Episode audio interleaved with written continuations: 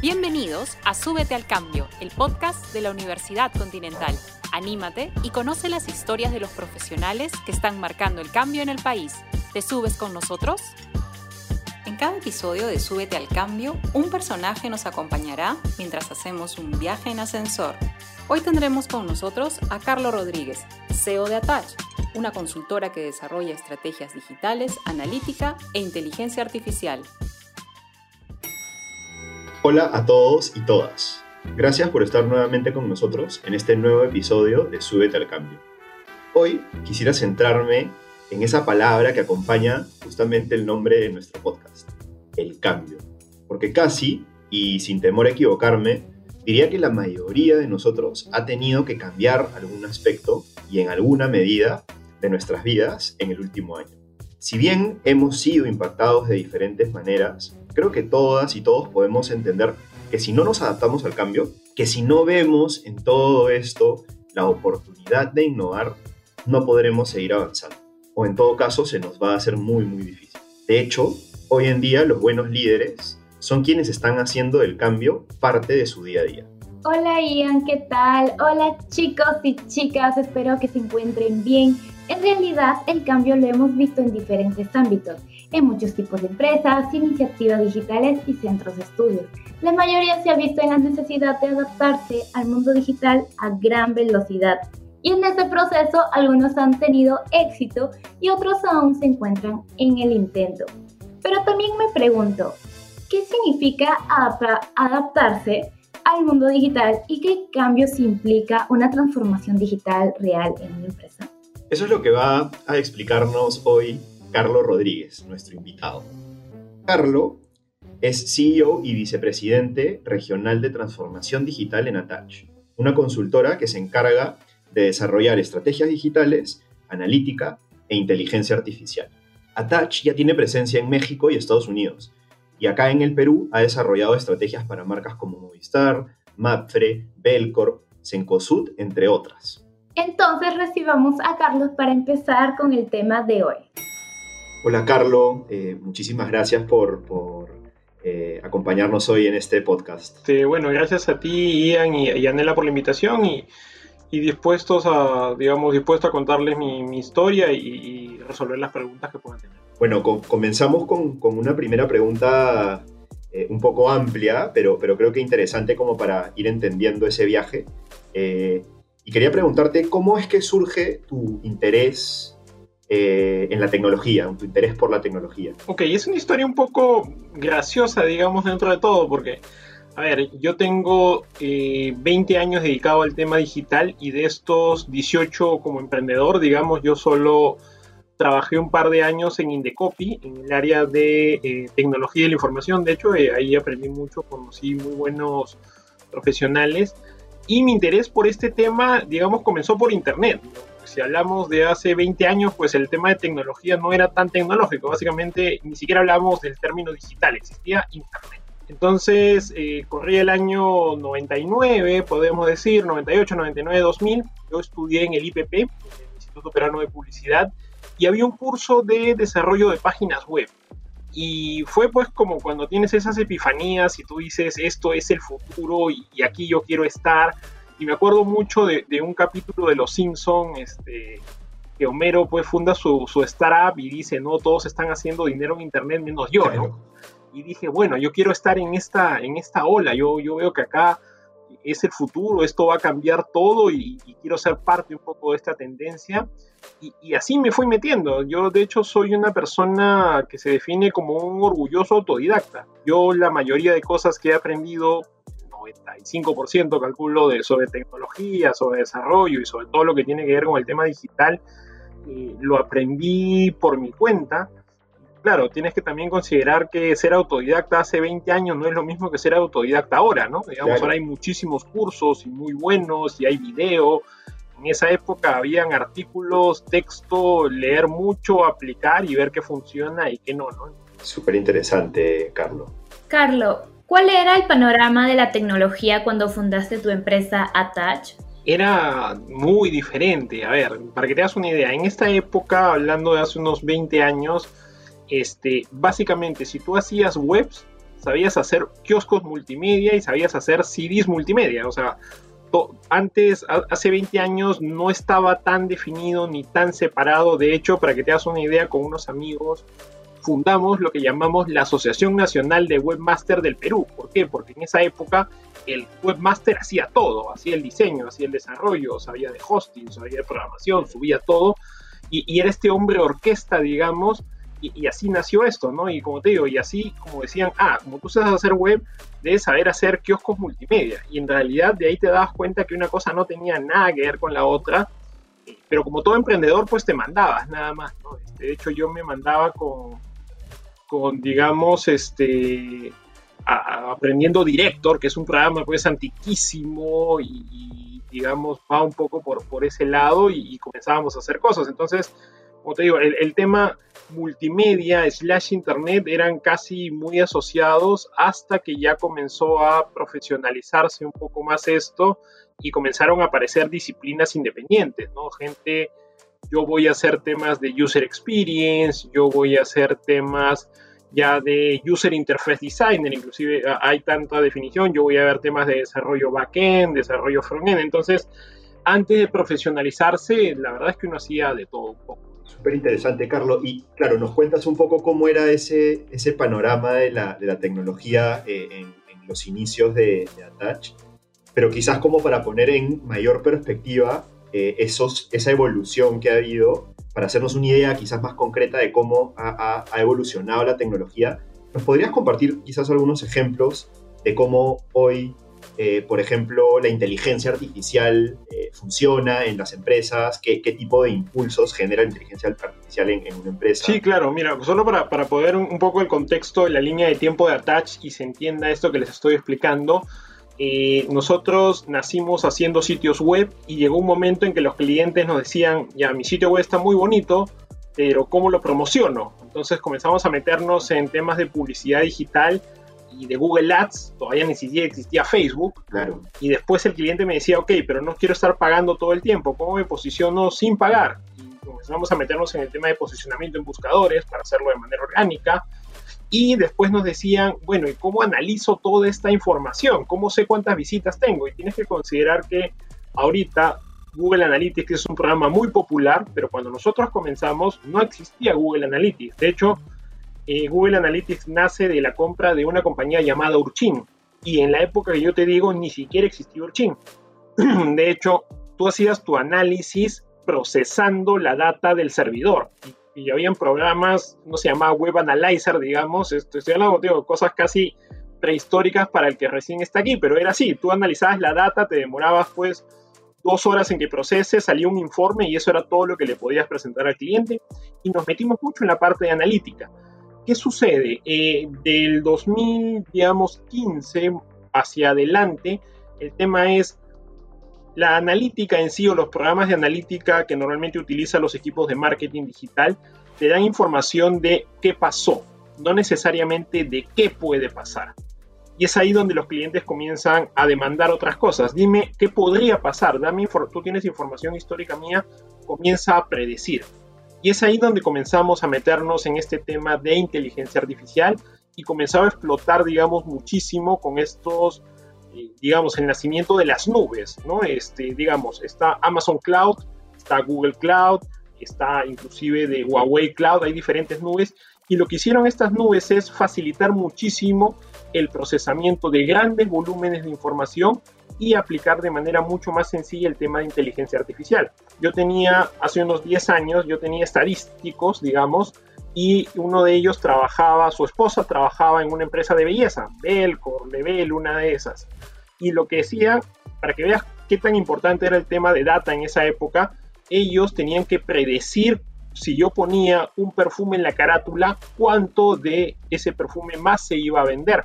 Entonces, en eso trabajaban los estadísticos en estas empresas. Pero el gran problema era la capacidad de procesamiento. Hace 10 años tú hacías eso, y eso me lo contaban en broma, corrías el proceso, te ibas por tu café, almorzabas, leías tu periódico, volvías y salía el resultado. Y si el resultado no te parecía coherente, tenías que volver a modificar el algoritmo y volver a correr el proceso. Con el tema de la nube, eso se, se ha hecho mucho más rápido. Yo ahorita lo puedo hacer digamos, en minutos un procesamiento que antes me demoraba horas. Y es ahí donde comienza a popularizarse. Comenzó como un tema de ayudar a los estadísticos a utilizar lo que normalmente se utiliza en estadística, temas de regresión lineal, árboles de decisión, pero de ahí comenzó a evolucionar otro tipo de cosas como redes neuronales, ya tema de lo que se conoce como deep learning, y además comenzó a facilitarse mucho. Entonces, por ejemplo, hay eh, dos o tres grandes vertientes en la inteligencia artificial. Uno es lo que se conoce como computer vision. ¿no? Computer vision es básicamente el reconocimiento de objetos en video o en fotografía.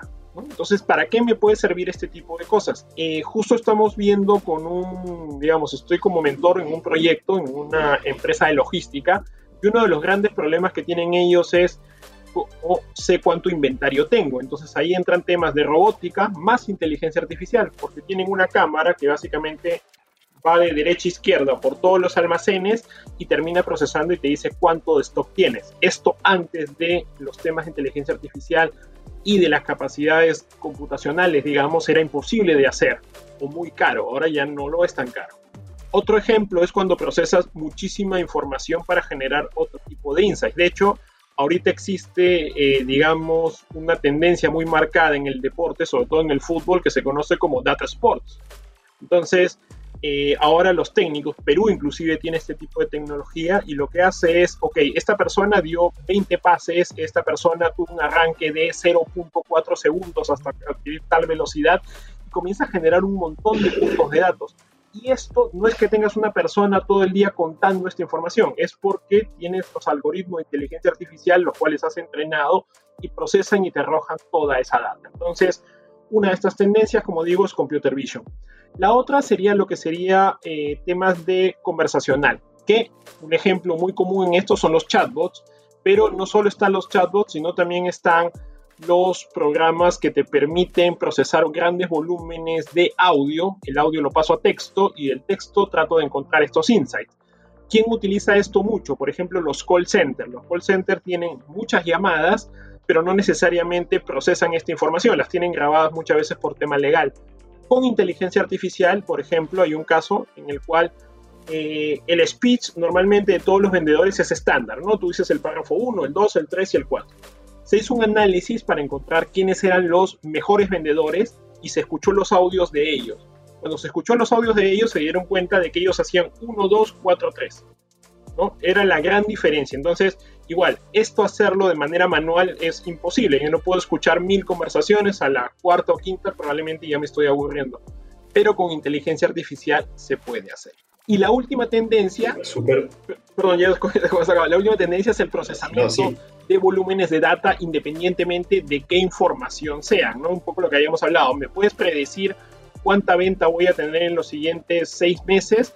Si voy a tener o no voy a tener quiebre de stock, ese tipo de cosas también se procesan en este momento con inteligencia artificial. Gracias por los ejemplos. De hecho, mientras, mientras estabas contando los ejemplos, eh, se me vino a la mente eh, creo que es una, es una historia de, un libro, no recuerdo si es del Poder del Hábito, eh, no sé si lo, has leído, Carlos, pero tiene este, ejemplo, tiene este ejemplo que me ha hecho acordar mucho, que justamente habla de los hábitos y, a partir de los hábitos, como eh, hace algunos años en las empresas de, consumo, eh, el, digamos, el, la, gallina de los huevos de oro era aquella persona que podía identificar hábitos de consumo, ¿no? Entonces, ¿cómo, cómo podías hacer para identificar los hábitos de consumo de tu, de tu potencial cliente?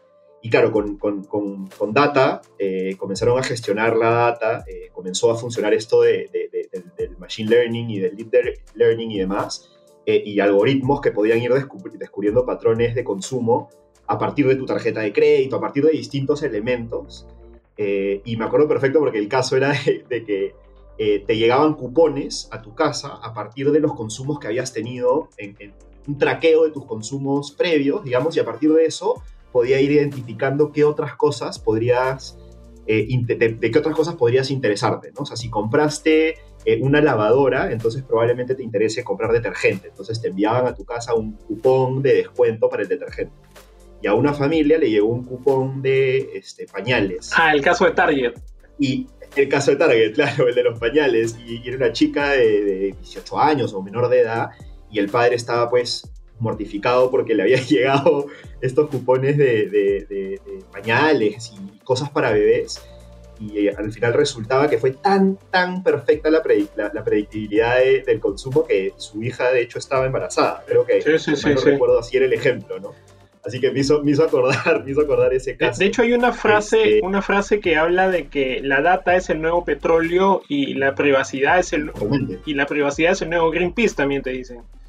Entonces, hay este tema también que, es hasta dónde la información es, tuya o, es del negocio, ¿no? Yo me acuerdo que una vez, hace cuatro o cinco años, fue un evento que se llama iMetric, que es un evento muy bueno de, de temas de data, y claro, ya se comenzaba a discutir estos temas que ahora están más en boga, que es, ok, si yo me, ya no quiero comprar con Amazon, esta data de mi compra histórica le pertenece a Amazon, me pertenece a mí. Yo debería poder llevársela, por ejemplo, a Crisol y decirle, esta es mi data histórica y con eso procesa lo mejor no. Entonces comenzaban a salir ya temas de sobre en qué parte, cuál es el límite de la privacidad y a quién le pertenece la data, que también es un tema que todavía no está del todo claro. Como te digo, normalmente la data dice le pertenece a las empresas, pero esto implica que el usuario no puede hacer provecho de ellas para ayudar a otro negocio a que lo conozca mejor.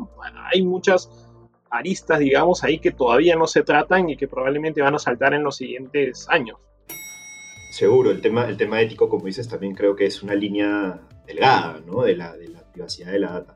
Quería, Carlos, entrar un ratito a, conversar sobre eh, quizás este concepto de, de, lo digital en las empresas, un poco también siguiendo la línea de lo que veníamos conversando hace un rato, y, quería preguntarte, eh, para un negocio que recién empieza, bajo tu, experiencia y tu punto de vista, ¿qué tan importante es aplicar una estrategia digital? Mira, para un negocio que recién inicia, eh, definitivamente les puede ayudar muchísimo y hay que separar, digamos, claramente cómo es que les puede ayudar. Digamos, ahorita si tú necesitas promocionar tu negocio, tienes a Google y a Facebook, digamos, que te permiten hacer publicidad muy, muy segmentada. De hecho, Facebook te permite decir que tú quieres eh, estar a 3 kilómetros del lugar donde estás en este momento. Entonces, eso permite decir, yo quiero llegar, pues, porque soy una, qué sé yo, un barbershop y quiero llegar a cierto tipo de público. Entonces, tiene muy buenos criterios de segmentación a nivel de rango de edad, si son casados o no son casados, qué preferencias y gustos tienen y la parte geográfica que ayuda muchísimo en los pequeños negocios.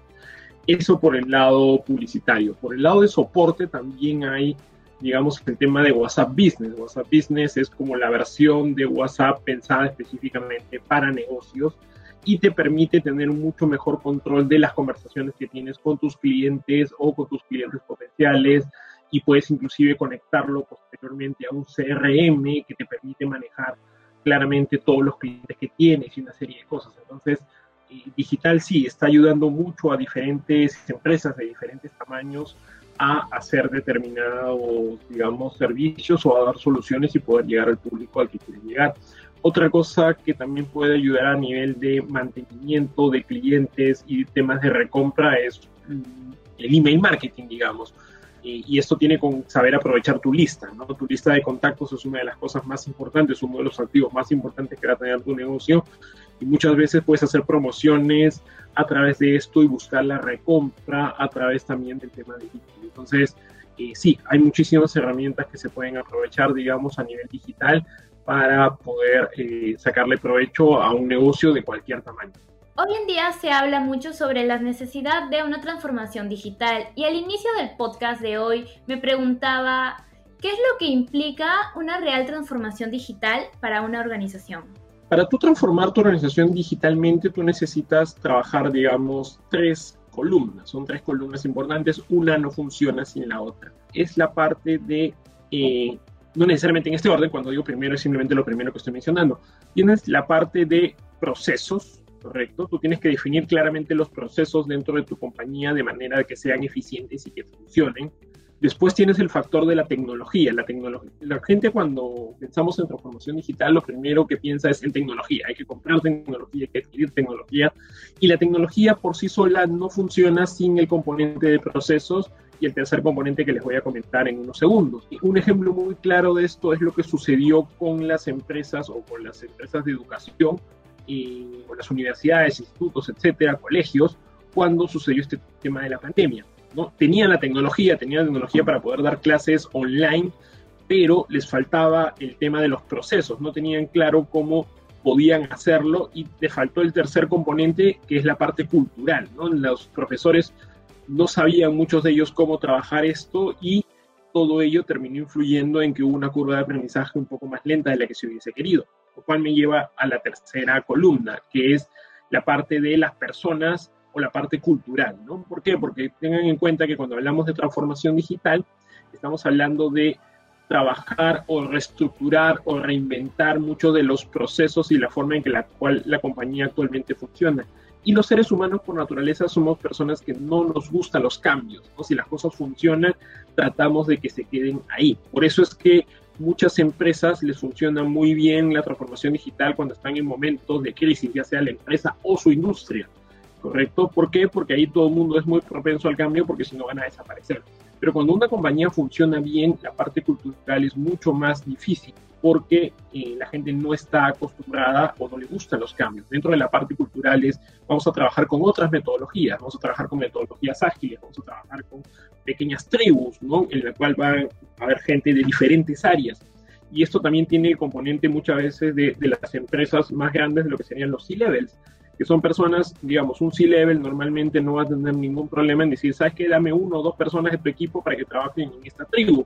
Correcto, pero cuando te comienzas a llevar la mitad o el 70 o el 80%, eh, siente de que no está teniendo ya el mismo relevancia dentro de la compañía y tienes que explicarle a estas personas que son muy valiosas que su función ahora es otra, que no es simplemente dirigir a esta gente, sino encontrar estas nuevas tendencias o esta nueva información, la manera en que lo necesita la compañía cambia. Entonces, todos estos componentes están ligados, ¿no? Como te la parte de la tecnología, la parte de la cultura, slash personas, y la parte de los procesos que permite que todo esto fluya. Qué interesante, Carlos, eh, este, este aspecto de transformación digital que intuyo, eh, no solo intuyo, de hecho lo, podría decir que lo estamos viviendo, eh, como bien decías, en el sector de educación se ha visto, educación superior se ha visto justamente eh, elementos eh, relevantes en, digamos, en, cómo hemos tenido que adaptarnos rápidamente eh,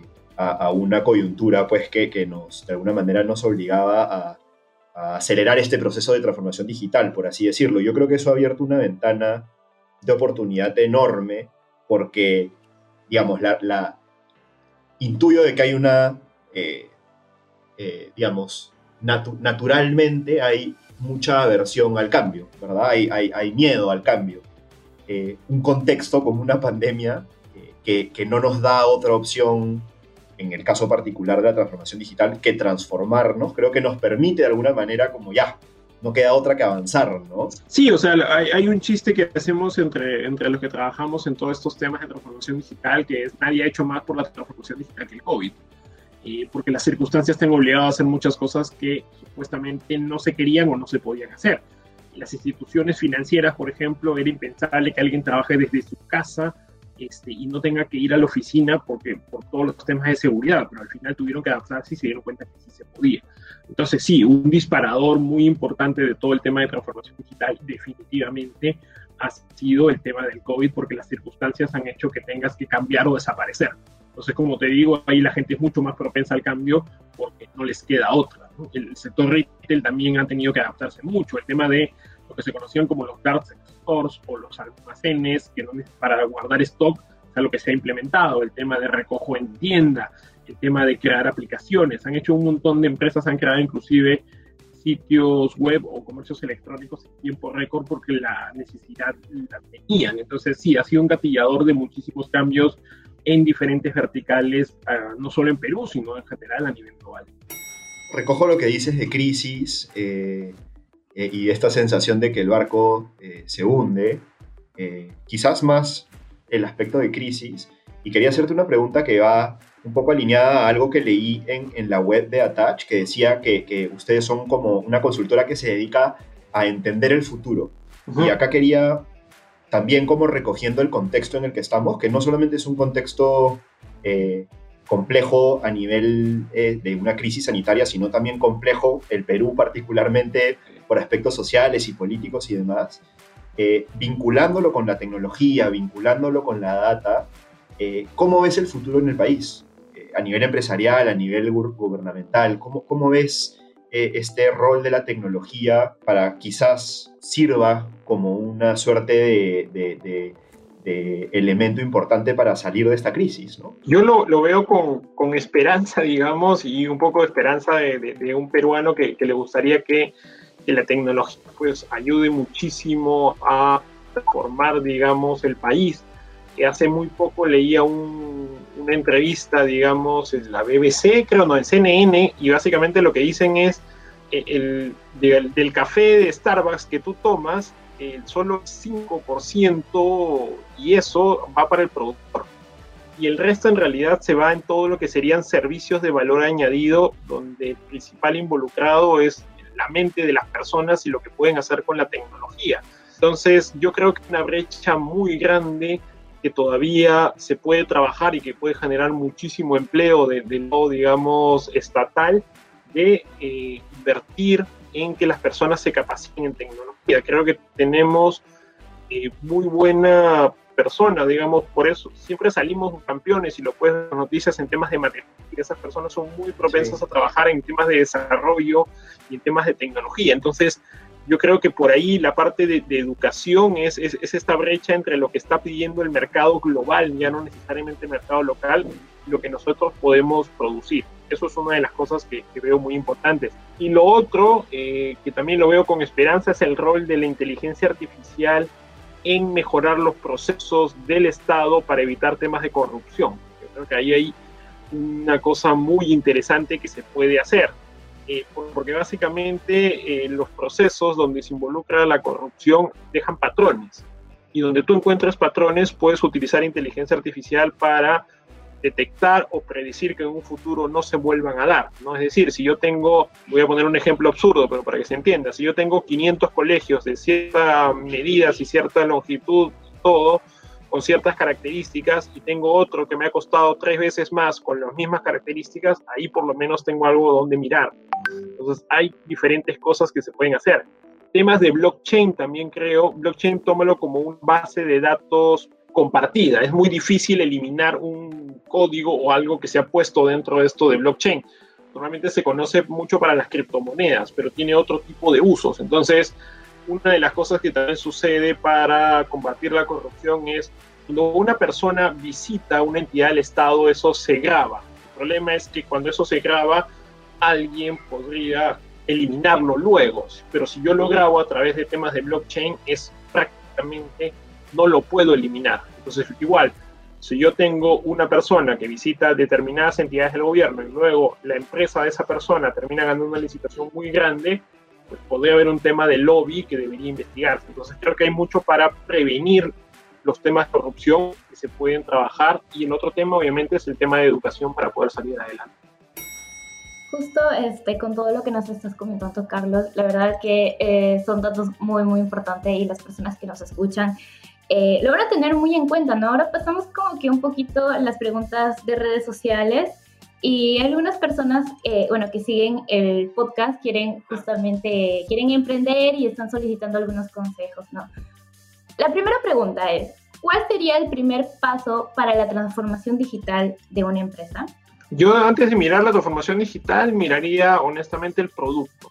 Es decir, yo antes de transformarme tengo que ver si mi producto o servicio es suficientemente bueno como para poder hacerlo o ofrecerlo al mercado digamos, hay sitios web llamados como Opinaya o Question que tienen paneles a los cuales tú puedes pagar 500 dólares y te dicen si tu producto en el mercado puede o no puede pegar. Eso es una encuesta. Entonces, creo que parte de, más que transformación, es una cultura ágil dentro de cualquier compañía. Es pros cosas.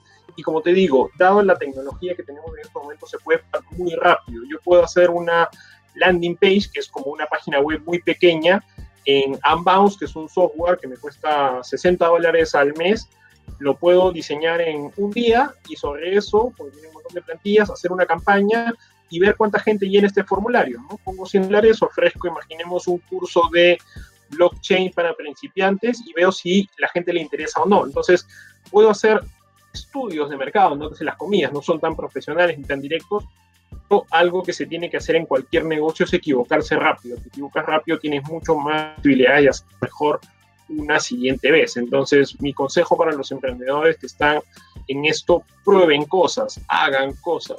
A nivel de transformación, miren qué tecnología les puede ayudar a generar un mejor proceso o reducir costos. Al fin, como todo negocio, se busca dos cosas, incrementar los ingresos y reducir los costos operacionales para ser más rentable.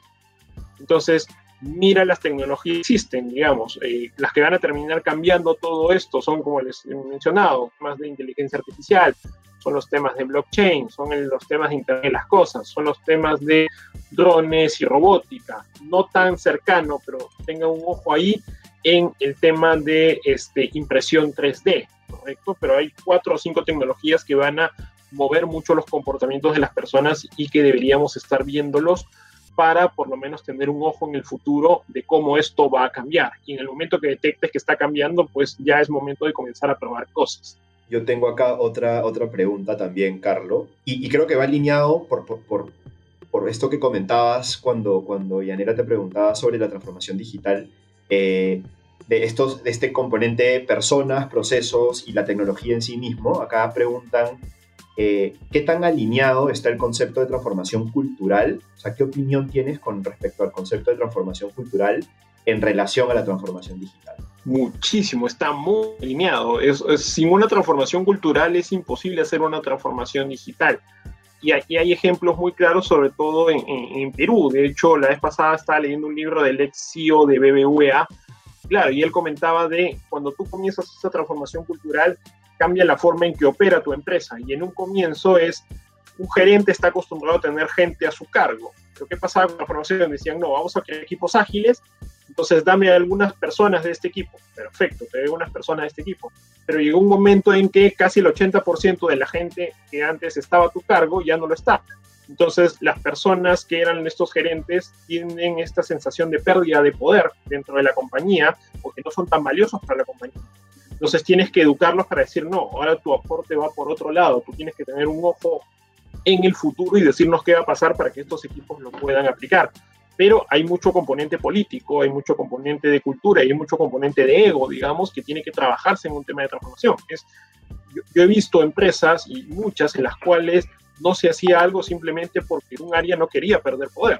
Es decir, no se hacía. Y ahí es donde entra la parte cultural. Entonces sí, sin la parte cultural la transformación no se puede hacer y, mientras más grande sea una compañía, es mucho más complejo transformarla digitalmente. Esta parte del podcast siempre me da como que un poco de cólera, porque la verdad es que el tema de inteligencia este, digital, una transformación digital que vemos así, que hemos querido tocar justamente el, el tema de hoy, sé que es muy amplio, sé que podemos seguir conversando un poquito más y llegamos pues a la parte ya, ya final, ¿no?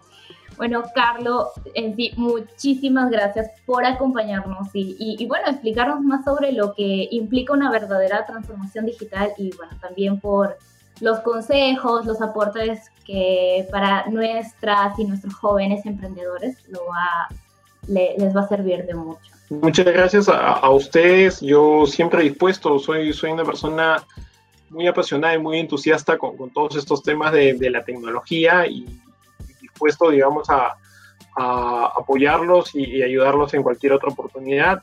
Solo un mensaje final, digamos, para, para los jóvenes, digamos, que están viendo este podcast, hagan cosas, prueben cosas, eh, no tengan miedo a, a, hacer cosas. Yo comencé la empresa con mucho entusiasmo y poco conocimiento, siendo muy honesto, a los 22 años, este, me costó muchísimo, eh, pero el camino es tan interesante como la meta. Entonces, eh, gocen del camino y eso les va a ayudar a, a, lograr lo que quieren lograr de una manera mucho más sencilla, digamos, de que solo eh, piensan en, el objetivo final y no en todo el camino. Aprendan del camino porque también es, es muy enriquecedor. Muchísimas gracias, Carlos. De hecho, me, me quedo con eso último de eh, honrar el proceso. En la Universidad Continental también impulsamos el emprendimiento en el país porque sabemos que es la fuerza de cambio.